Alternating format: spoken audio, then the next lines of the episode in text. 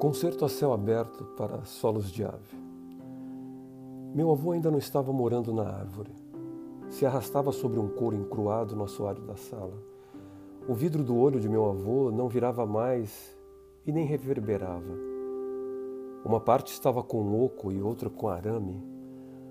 Quando arrancaram das mãos do tenente Cunha Cruz a bandeira do Brasil com a retomada de Corumbá na Guerra do Paraguai, meu avô escorregou pelo couro com a sua pouca força. Pegou o gramofone que estava na sala e o escondeu no porão de casa. Todos sabiam que o gramofone estava escondido no porão de casa desde o episódio. Durante anos e anos, poucos desceram mais aquele porão da casa, salvo uns morcegos frementes. Em 1913, uma árvore começou a crescer no porão, por baixo do gramofone os morcegos de certo levaram a semente. Um guri viu o caso e não contou para ninguém.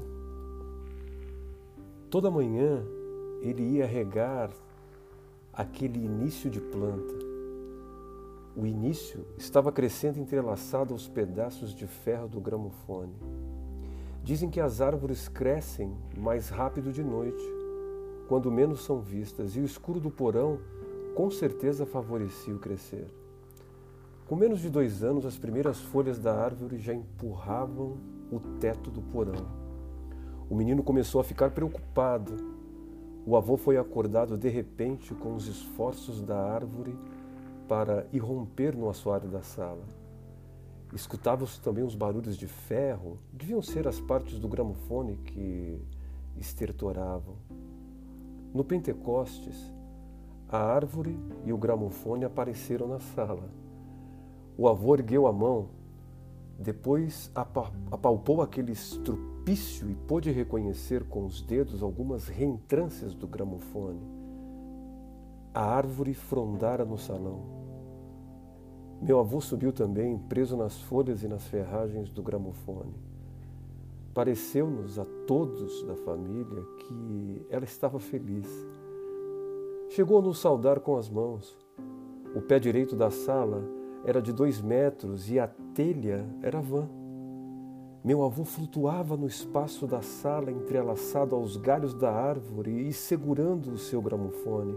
Todos olhavam para o alto na hora das refeições e víamos o avô lá em cima, flutuando no espaço da sala com o rosto alegre de quem estava encetando uma viagem. Tornava-se difícil para mim levar alimentos para meu avô. Eu tinha que trepar na árvore que agora começava a forçar o teto da sala. Havia medo entre nós que as telhas ferissem de alguma forma o meu avô, ou então que o sufocassem entre os galhos e o gramofone. Eu estaria com sete anos quando a árvore furou o telhado da sala e foi frondear no azul do céu. Meu avô agora estava bem, sorrindo de pura liberdade, pousado nas frondes da árvore, no ar livre com seu gramofone. Eu tinha medo que o meu avô ali pegasse um resfriado. Tornou-se mais difícil levar comida para ele.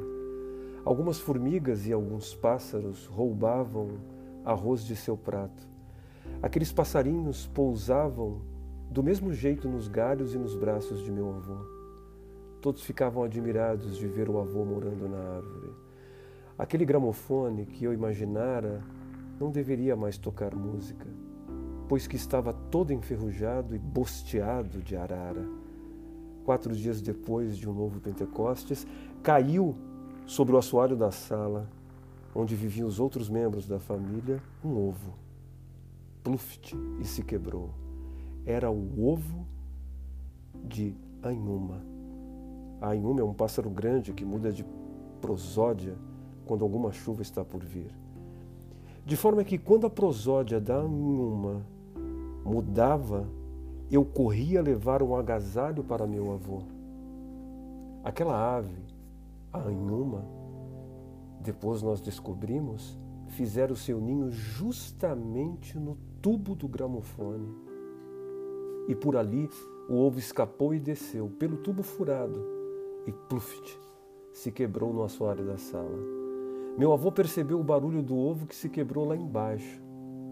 Parte do olho dele estava com um oco e parte com arame, como já disse. Doze dias antes de sua morte, meu avô me entregou um caderno de apontamentos.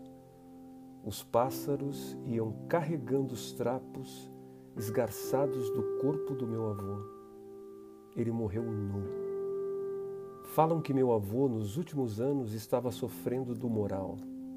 Por tudo que leio nesses apontamentos, pela ruptura de certas frases, fico em dúvida se esses escritos são meros delírios ônticos ou mera sedição de palavras. Metade das frases não pude copiar por ilegíveis.